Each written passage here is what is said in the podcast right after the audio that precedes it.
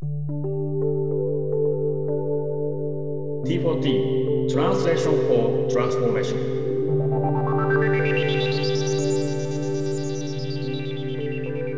こんにちは、伊藤理恵です。この番組は、 Translation for Transformation をコンセプトに、テクノロジーや SDGs などの最新トレンドをわかりやすく翻訳し、私たちの仕事や組織のトランスフォーメーション、変革に生かすヒントをお伝えする番組です。パーソナリティは、折々こと伊藤理恵と、藤野こと藤野貴則がお届けします。はい、えー前回に引き続きまして、局地建築家の村上祐介さんを招いて、えーこう宇宙と私たちについて考えていきますが、前回、あの、キラキラ宇宙は幻想だっていうのが、まあ非常に、あの、なかなかインパクトある話だったんですけど、前回話してみて、オリオリの中の気づきをちょっとよかったらシェアしてください。そうですね。まあ私たち世代、こう、子供の頃から宇宙ってすごくこう、あのーまあ幻想の世界とか偶話の世界ですよね。こう、かぐや姫から始まって日本の中で言えば。非常にこう自分たちはその神秘的で手の届かない世界だったのが技術的な進歩の中でなんかこう近づいてきているっていうところから、そこに向けて何かこう夢をを描く、その象徴みたいに今宇宙ってなってると思うんですけれども、現実はそうではないというか、そのあたり、こう、実はビジネスを、いろんな難しいビジネス考えてる人たちとか技術を知ってる人でさえもそのキラキラ感というかその偶話という世界観を捨てられないまま、もしかしてビジネスを考えてしまっているのだろうか、みたいな疑問をちょっと感じてしまった時間だったんですけれども、村上さんにそのあたりの、このはい。リアリティっていうんでしょうか、そこを聞いてきたらいいなと思いました。あの、まあ、ちょっとこれ僕の試験も入っちゃうんですけど、やっぱりこう、うんやっぱな、何したってやっぱ難しいというか、その課題ではあると思うんですね。で、そこにはやっぱり一方でその現実的なリアリティを持った人たちと、その同じ人たちが今おっしゃってくれたような、その偶話の世界の中でイマジネーションをこう思考実験としてこう繰り広げられていく。で、この両輪を組み合わせた人っていうのが、やっぱり欲しい。ていうか、そういう人がこう切り開いて何かをこう開いていくんですけど、ただ今の宇宙は、ちょっとそこがプレイヤーとして別々になってしまってるんですね。今その自分のストーリーとして、えー、偶話とリアリティって両方おっしゃってくれたんですけど、あの、これまでその宇宙はいけないものだったっていう時って、例えばその研究者で言うと天文学者タイプですね。だからずっといけないけど望遠鏡でずっと見てて、いけたらいけたらって、もうこれイマジネーションもう究極ですよ。でもいけないっていう前提のもとで手を伸ばしてる人たちが考えてた宇宙と、それがじゃあ今なんか無人探査機とかがこう火星に行くようになって、今度はエンジニアとしてそのいけちゃってるところから始まって、そこでじゃあ何する？みたいなところの人たちっていうのは、えー全く違う分野の人たちがそれを機にプレイヤーとして入ってきてる。だから、うんどうしても僕ら外から見てると、その天文学の人たちがそういうことを始めたって思いがちなんですけど、うん。全然プレイヤーが違うので、やっぱりそのリアル、実際できちゃった人たちからすると、やっぱりその、なんかこう苦労してイマジネーションしてたっていう、そのクリエイティブな部分がスポンと抜けちゃってるとも言えなくはなくて、で、ビジネスもやっぱり一緒で、なんかその、どうしてもその、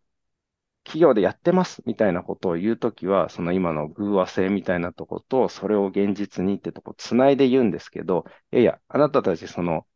偶話性の時代の宇宙には見向きもしなかったでしょうと。うん。後から入ってきて、その偶話性みたいなところを、まあ、それこそパワーワードのように使ってませんかって、こう、冷たく言い放つならそういうプレイヤーになっちゃってるので、やっぱりそこはその、うん偶話性から出てくるのは、これ、クリエイティビティっていうよりかは、いや、何か嗅ぎつけた人たちが来てるというような世界でもあるので、ちょっとそのプレイヤーが一致してないけど、一致してるように見えてるのも宇宙の構図かなとは思いますね。まあね、でも、その、ナラティブっていうかね、うん。ストーリーがあることによって、いろんなスポンサーも集まるし、その世の中でそもそもこんなあの、SDGs とか言ってる時代に、あの、燃料バンバン使って宇宙行くべきかみたいなことを、まあ、あの、言おうと思ったらいくらでも言えるわけで、そんな中でも人間のこのフロンティアスピリットみたいなところに、うん。あの、地球全体っていうかね、あの人類全体でかけていくみたいな時には、やっぱりそのストーリーは必要だと思うのね。うん。うん。だけど、まあ、そこには、いふとフロンティアに行くためには、実はめちゃくちゃ地道な一歩があって、それなんか、あの、インパクトあるのみたいなことを言われかねないけど、でもその一歩がなきゃダメだっていうのが、なんかこう、エンジニアとしてのあり方なのかなって思うんですけど、そんな中でちょっと今日、この後半でユうスケに聞きたいのは、まあ、えー宇宙に早く行けても、あの、要は住むっていうことができたとしても、まだこれが20年とか30年かかる中で、いや、なんか2020年からこの2025年ぐらい、こう今何やってんすかとか、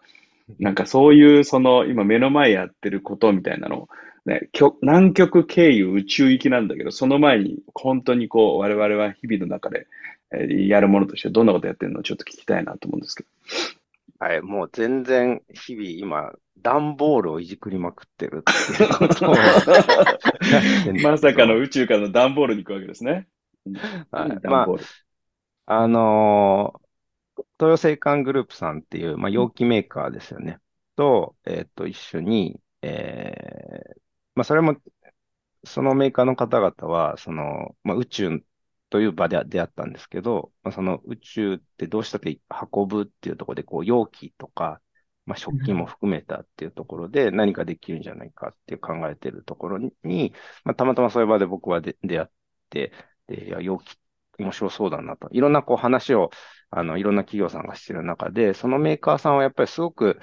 あの今言ったその地味な積み重ねっていうものが、もうフレーズの節々に、本にはそう言わないんですけど、こう出てきてる企業さん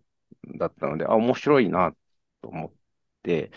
えーいろいろお話しさせてもらってる中で、まあ容器だったら何でも作れますっていうふうにおっしゃってたので、えーじゃあ人が入る容器って作ってますかって言ったら、いや、作ってないですね。じゃあやりませんかって言って、その一言で始まったんですけど、で、まあ、それまで僕がその、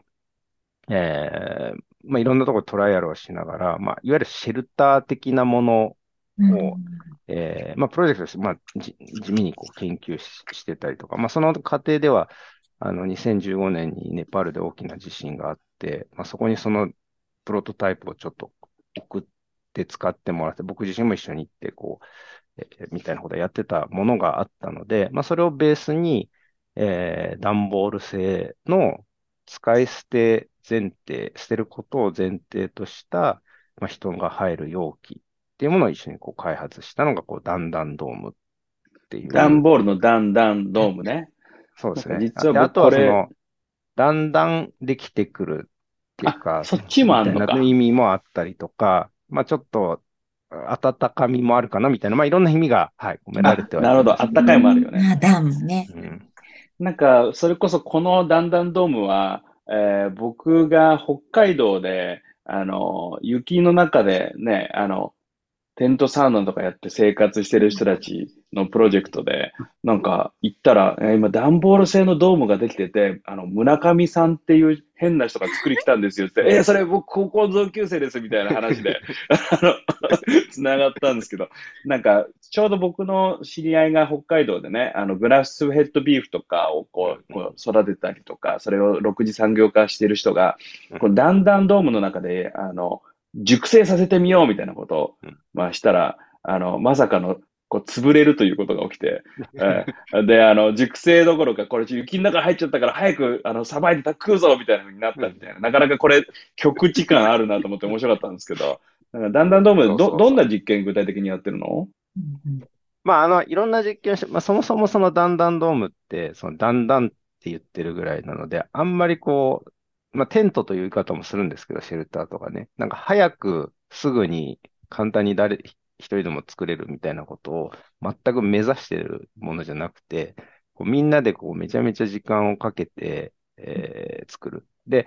それはなんか見ず知らずの人たちが、えー集まって、このダンダンドームを作ってるときに、ダンダンドームを作ることが目的にはなるんだけど、やっぱこう、それは局地とつながってくるのは、やっぱりじゃあ、見ず知らずの隊員たちと、まあ知ってるつもりになってる隊員たちと、えー生活してみると全然違う面が見えてくるので、それは一つ一つのその仕事するにも生活するにもリスクみたいなところにこう伴っていくわけですよね。お互いのことをよく知るっていうのは、実はやっぱりやってみないと分かんないとこがあるので、このだんだんドームっていうのはドームを作りながら、実は時間をかけて、で、作り方もこうちょっとマニュアルみたいなのがあるんですけど、マニュアルではなくてもうほぼほぼパズルなんですよね。う。うんんで、あの、サイズ感も、あの、みんなで一人じゃできなくて、ちょっと抑えててほしいみたいな、ちょっと声掛けしないとできないっていう無駄なコミュニケーションがいっぱいやんないとできなくなってるので、まあ、その過程で、その大体、こう、チームの姿が見えてくるわけですよね。なるほど。チームビルディングワークショップっぽくなってくるんだね。そうです、そうです。だから企業研修とかにね、多分めちゃめちゃいいと思ういいじゃない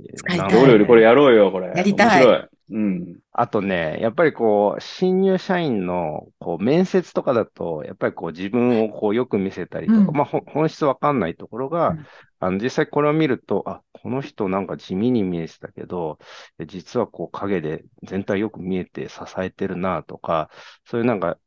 し小規模の集団の中でのその人の魅力も弱さもすごいあらわになっちゃうので、まあ、極地も一緒なんですけど、極地ってあのあらわになる場所なんですけど、だんだんどうもあらわになっちゃう、作ってる過程で。っていうところに主眼を置いているのが、まあ、それは作り方も含めた宇宙でも、やっぱりその建設作業、拡張ミッションみたいな、やっぱり基地を作っていかなきゃいけない時の、その建築で言えば、なんかどういう形を作るかっていうとこにすごい目がいっちゃうけど、そもそも人間ってどういう建設作業っていうか、ね、あの、ものづくりができるのっていう、その能力の部分ってまだまだ誰も検証したことないし、そこをベースで設計が基地がされたこともないので、まあ、それの実験にだんだんどうも使っていたりとか、逆にあと居住性でいうところ複数と組み合わせることによって、えーまあ、一応初期的な基地の規模の大きさみたいなものをこう、まあ、実際に今作ってるんですけど、で、その中で、まあ、僕が、あのーまあ、過去にその北極とか、あいろんなところでやってたその実験生活ですね。火星を模した、まあ、実験生活シミュレーションというところの課題洗い出し、どういうことが細かいこととして起きるんだろうみたいなのを、まあ、その、えー、だんだんども使った、まあ、基地の、まあ、閉鎖環境ですね。いわゆる。みたいなところで、まあ、実際人に生活をしてもらいながら、まだ僕らが準備し足りないこと、こういうところがすごく実は、えー地味に大、地味に非常に重要なんだよねっていうところをこう言語化したり発見したりするっていうことを今ちょっと、えー何かの、まあそれこそ宇宙に関わる人たちも含めて、えーいろいろやらせてもらってるっていうのはまあやってますね。なるほど。なんかあの、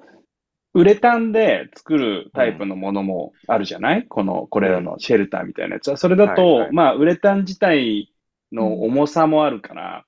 段ボールだと、こう、それがパーシャルになるので、あの、うん。運ぶっていうことがしやすくなるとか、あと素材自体が軽いよね、みたいなことで、まあ、こう、極地だとかも、まあ、将来的な宇宙とかっていうところで、そういうう実験ってあるよねっていうのは僕も聞いてて面白いなと思ってるんだけど、これちょっと素材の視点で変えてみると、最近どうなってるかわかんないけど、あの、山形であの、スパイダーっていう、あの、視点での、雲の糸がめちゃくちゃ耐久性が強いっていうことを、うん。あの、まあ、す着目したチームが、あうん。の、雲の糸をその素材として使えば、またこの炭素繊維とは違う軽さで、かつ強いみたいな、なんか、この素材の実験っていろいろできそうな気がしますね。うん。そうですね。まあ、あのー段ボールという素材そのものが多分宇宙に行くっていうことは、とかね、あのー僕はないと思ってて、まあ、あの、藤野が言ってくれたような、その、まあ、雪、国内のそのだん、その段々ドームっていうのは、実は屋外でも、あのー持っちゃうんですね。で、うんえっと、豪雪地帯で、まあ、どこまでやれば潰れるのかとか、あのこういう条件ならっていうので、えーまあ、同じ場所でこう、持ってし、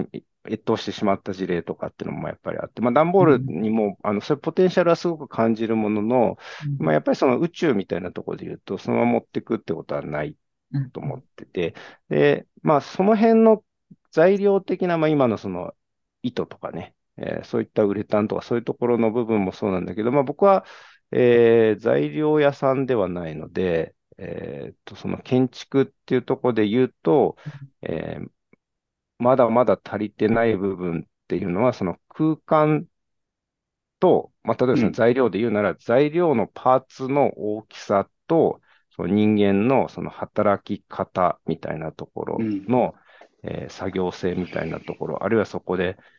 できたんだけど、めちゃめちゃ喧嘩してできましたみたいなのと、なんか時間かかんないけど、まあ、あの、まあ、人生もそうだけど、いいことも悪いこともある中で、悪いことが起きても、うん検査作業中に悪いことが起きても、おこれでよかったよね、みたいな、こう、チームができていくか、みたいなところで、意外とその、暮らすことだけじゃなくて、仕事、作っていく過程でも、その空間、物の大きさと人間のチームってすごい連動性があるんですけど、まあそういったところの観点はあまりやられていないので、うん。えーその部分をまあメインにしつつ、うん。で、えっと、段ボールってのはまあ一例であって、その中でね、一つその形を作るっていう意味での、あの、大きさを見るための、まあうん、あれですよ型紙みたいなものであって、そのじゃあ型紙をじゃあウレタンでじゃあ置き換えてみようかとか、まあその糸でやってみようかっていうのは、そのいろんな人がその、えー僕が試してきたことをベースに、えーいろんな人が参入してくるとさらに面白いなというふうには思いつつ、はい。まあそんなようなことをしてるところですかね、今は。はい。こうチームが形成されるプロセスとかっていうのがよくこう、こう、こういう業界の論文の中でも必ずこう変遷をたどるっていうふうに言われていて、で、そ、それをあえてというか意図的にっていうんでしょうか。まあ、人間、こう、順風満帆に行けばいいのかもしれないけど、でも逆にそうだとお互いを知り合いきれないみたいなことが、その生活とか長く一緒にいるっていう時に別のフェーズで出てきてしまった時に、まあ、取り返しがつかないとか、なんかこういろいろなパターンがあるんだろうなっていう時に、うん。このうん。材料だったり、そのパーツの大きさとか人の作業性っていうところの掛け算で、その人の差がみたいなことを全部炙り出していってしまうみたいなことが、実験の中ではどんな風にこう、組み立てられているのかみたいな。なんか、これは村上さん自身の興味とかもあって組み立てられているのか、それともこれ自体がなんかこうビジネスの一つ、その宇宙で人間がチームとして生きていく上で何かこう、スサービスとして提供できる、なんか可能性とかがあるのか、なんか村上さんはどのあたりを捉えてこのものづくりというか場づくりをしてらっしゃるのかなっていうのをちょっと聞いてみたいなと思いました。まあ、ビジネス展開、例えばさっき見たその、えー企業研修であるとかみたいなところにこううまくマッチングするようなことがあれば、そのビジネス、ビジネスの展開もあり得るなというふうには思いつつも、えっと、僕自身に関して言えば、ちょっとそこまで、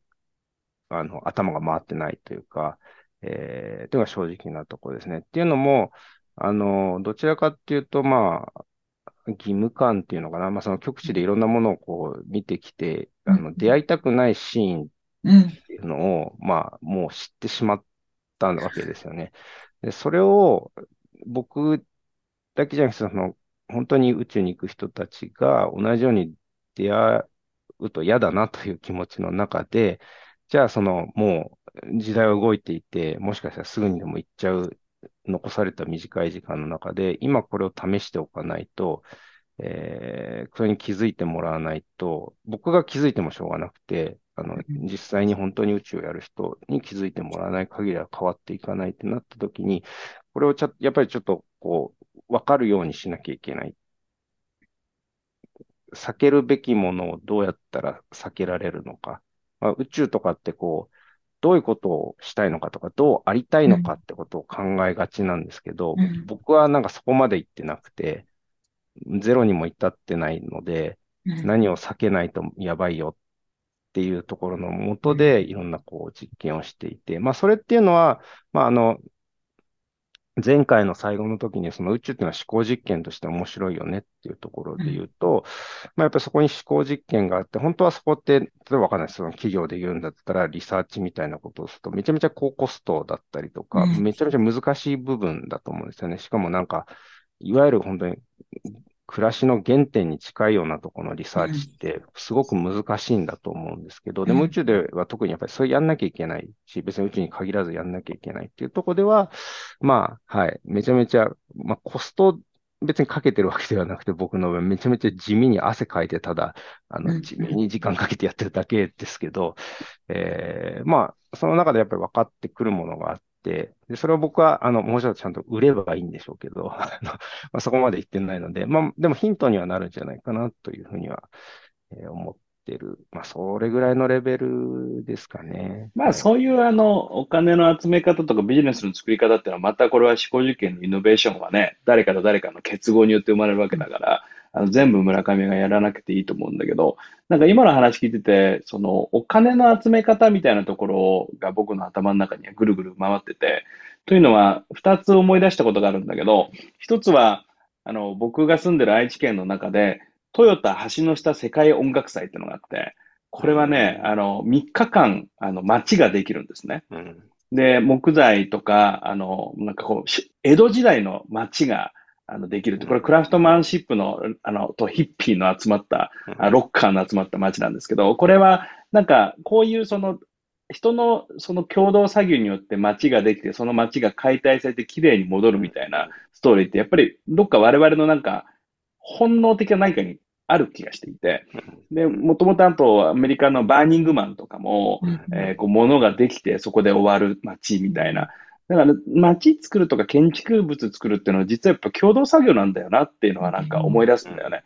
うん。で、教会とかって、その古来からある教会とかって、その人々の寄付によって、まあ、あの日本の神社とかもそうですけど、寄付によって成り立つっていうところで言うと、お金がそもそもエクイティ的に大きな資本家がボンと出して立てていくものではなくて、もしかするとその Web3 みたいなことで民主化、分散化された世界の中で、一人一人の小さなものを元気玉的に集めて作っていくっていうのが、なんか宇宙、これからの宇宙のなんかあり方なのかなって、もともと国家とかうん超大企業みたいなことがドーンってお金入れてやってた世界から、なんか人々の小さな夢みたいなことをお金の形に変えて集めてくるみたいなのがあるんじゃないかなと思うんだけど、この辺なんか人々、お金の集め方みたいなことを、うん。これ専門範囲じゃないと思うんだけど、こんな風になってくれたら嬉しいなみたいなのは村上の中であったりする。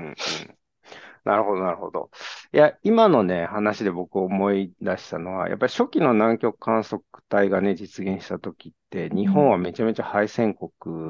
うんで、それでもこう復興の象徴というか、やらなきゃっていうところで、あの、もう国民全体がね、あの、本当にこれなんだっていう、で本当に、あの、子供たちが、うんあの、今の子供たちはもう全然、あの、大変な時代ですよ。が、こう、お姉ちゃんが弟を背負いながら、鼻水垂らした弟を背負いながら、それでも自分のわずかなこう1円、2円を寄付して、みたいなので、本当にそういうレベルでお金が集まって、うん。えー南極観測隊ってこう、初期の頃実現したんだけど、えっと、やっぱ宇宙はどっちかっていうと、その、国が、みたいなと、まあ国の、あれもみんなの結局はお金でこう、す政府の予算っていうのはまあできてはいるものの、やっぱそこの部分の肌感っていうのは抜けてると思うんですよね。で、それがやっぱりこう、すごく大事だなって思うし、で、ただその、災害とかの僕、寄付にちょっと似てると思っうん。て、災害って今やっぱりこう、どこかで災害が起きて、誰かが困ってる映像とか話とかをこう、ようやくそこでリアリティを持って見たときに、相手がいる中でこう、寄付って集まっていくじゃないですか。うんで、起きてから集まるんですよね。だけど、宇宙が必要なのは、いや、本当は災害も必要なのは、起きる前に寄付が成立する構図がないと、実は厳しくて、でもそれって、やっぱり人間の想像力、よ要するに相手がいるってなった時にその心が動くわけなんだけど、相手がまだ不確かな状態。で、もしかしたら、相手が他人と思ってたら、災害だったら自分が避難うん。者になるっていうところの想像力のもとで、なんかその、自分の防災備蓄品を買うとかじゃない、なんか基金を自分たち作っていくっっていうようなところが、やっぱりなかなかこれって難しいとこなんだけど、宇宙を進めていく上で、それこそ例えば暮らしを作る、お祭りを作るっていう3日間限定は、やっぱこう、そこにイメージがあるから、そのみんなもこう、お金をわずかでも出して、それが大きなものになっていくんだと思うんですけど、やっぱりその宇宙って長丁場の、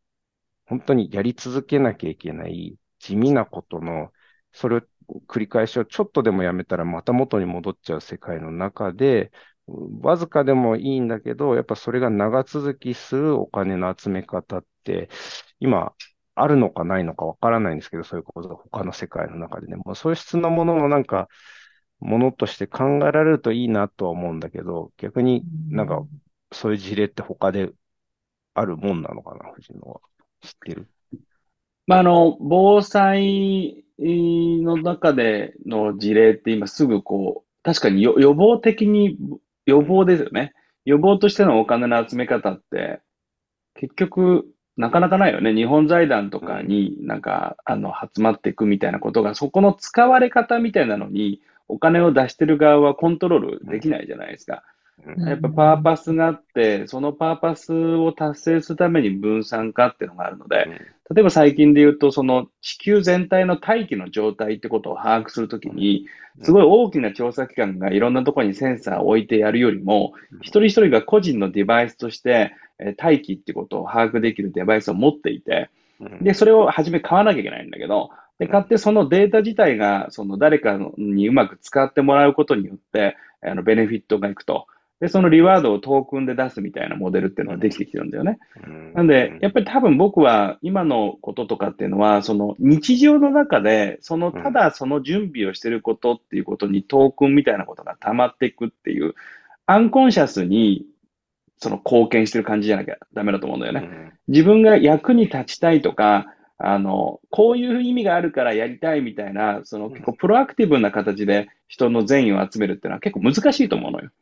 アンコンシャスにただやってるだけで、そこで気がついたら何かが溜まってるみたいな、そういうその仕組みの入れ方っていうのをうまくナッジ的に取り入れるのが、この世界の作り方かなって最近思うけど。そうですよね。まあだから、なんかその宇宙がね、すごくこ、ここのアドバンテージは僕、あの、使った方がいいと思う。あの、前回そのキラキラだって言い方を、うん。なんか、ちょっとネガティブな言い方をしましたけど、ポジティブにもやっぱり使えて、その、宇宙はやっぱり難しい課題というか、すごく地味なうん。課題が根っこにある中で、やっぱそれでも皆さんが、そのキラキラしたイメージを持ってくれるっていうのは、同じ地味な課題をもっと深くやってる業界いっぱいあるにしても、そこにはやっぱ地味な印象がついちゃうっていうところもあると思うんですよね。だからその宇宙の中でもしそういうなんかね、えーちゃんと課題に直視しながら、それでもそこのちょっとポジティブな文脈でも見れるっていうところの、まあ、満足感と言っていいのかな、なんか参加してる感みたいなところで、うまく逆にモデルができたとしたら、なんかそのモデルを他にいろいろこう、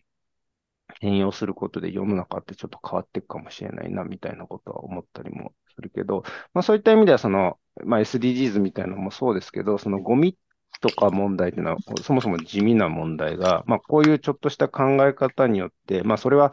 いろいろちょっと思うところはありますけど、それでもこう動く、草の根レベルで動くっていうところを目の当たりにしてるんで、まあその辺は僕はあの、ゴミでこう動けるなら、で、宇宙をもうちょっとキラキラじゃなくて、もうちょっとその抑えつつも、あの、うまくそこの部分を使って、こう、考えていったときに、何かその長続きするような、えーで、宇宙だけじゃなくて、身近な自分たちにもこう、あ、どこか繋がっていくって実感を持ちながら、やる、なんかまあ、ね、動きになっていくと面白いなと思う。面白いね。いや、あの、ありがとう。あの、なんか僕の中でちょっとネクストアクションでやってみたいなと思ったのは、ダンダンドームを、えー秋田のすごい星が綺麗に見える鳥海山の近くのところで建てるいうこともみんなでやると。で、そこで芋煮をやると。うん。うん。で、その芋煮をするのが、3ヶ月に一遍芋煮やろうぜって。まあ1年に2回やろうと。で、防災の日の時にみんなで作ろうっていう。うん。で、みんなで防災の日の時に集まって作って草刈りもして、で、そこで作って芋煮して、で、多分あ半年ぐらい持つじゃない？うん。で、その半年の中で子供たちがそこで遊んだりして、イベントがいろいろ開催されて、で、来年のまた防災の日の時に作り直すっていう、なんか式年遷宮みたいなことを毎年やっていくみたいなことをいろんな地域でやれて、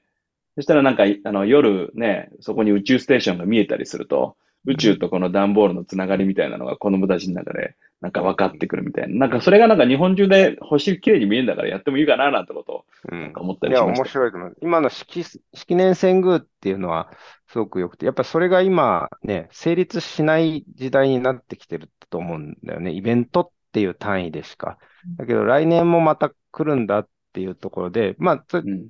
今日だ、こ今年出し切らなくてもいいみたいなところのそうそうそうちょっと余裕も感じながら、えーだけど、うんやっぱり一年って、一年ですら今長くなってきちゃってる時代に僕ら生きてると思うので、なるほどね。ううん。ん、だから、式年遷宮で20年に1回ぐらい、こう、神社ってこう建て替えのすら、昔はね、一世代ってぐらいの20年っていうので考えられてたけど、僕らだからもう半年ぐらいの式年、1年2回とかすごく良くて、だんだんどうもだからそういった意味では、オフィシャルには1、2ヶ月持ちますと。まあ実際場所によっては1年持っちゃったりするんですけど、うん。まあでも半年ごとに壊していって、うん新しくっていうのは、ちょうどね、なんか今のサイクルに合ってる気がするし、北海道とか秋田も、やっぱり一年の中で同じ場所でも雪とね、うん夏とで、二つの季節を持ってるような二つの場所みたいなところがあって、その通して耐えられるものっていうのはなかなか難しいんだけど、いや、夏で壊して、また冬は冬で作ってっていうサイクルの1年2回とかっていうのは、なんかこう、季節にも人間のその、ね、思いを込めすぎなくてもいいというか、えー、で、その中で徐々に徐々に見えてくるってサイクル、サイクル作りはすごくいいよね。うん、と思います。ちょっと、これはやってみましょう。あの、これはじゃあまた3ヶ月後に、えー我々どんなことをやったかみたいなことをお話しできたらなと思います。え2回にわたり、あの、村上さん、村上くん、あの、参加いただきまして、楽しい話をありがとうございました。ありがとうございましたこちらこそありがとうございました。この番組は働くを変える窓を開ける株式会社働き心地研究所と知恵を広げる知恵を育てる株式会社文殊の知恵の提供でお送りいたしました。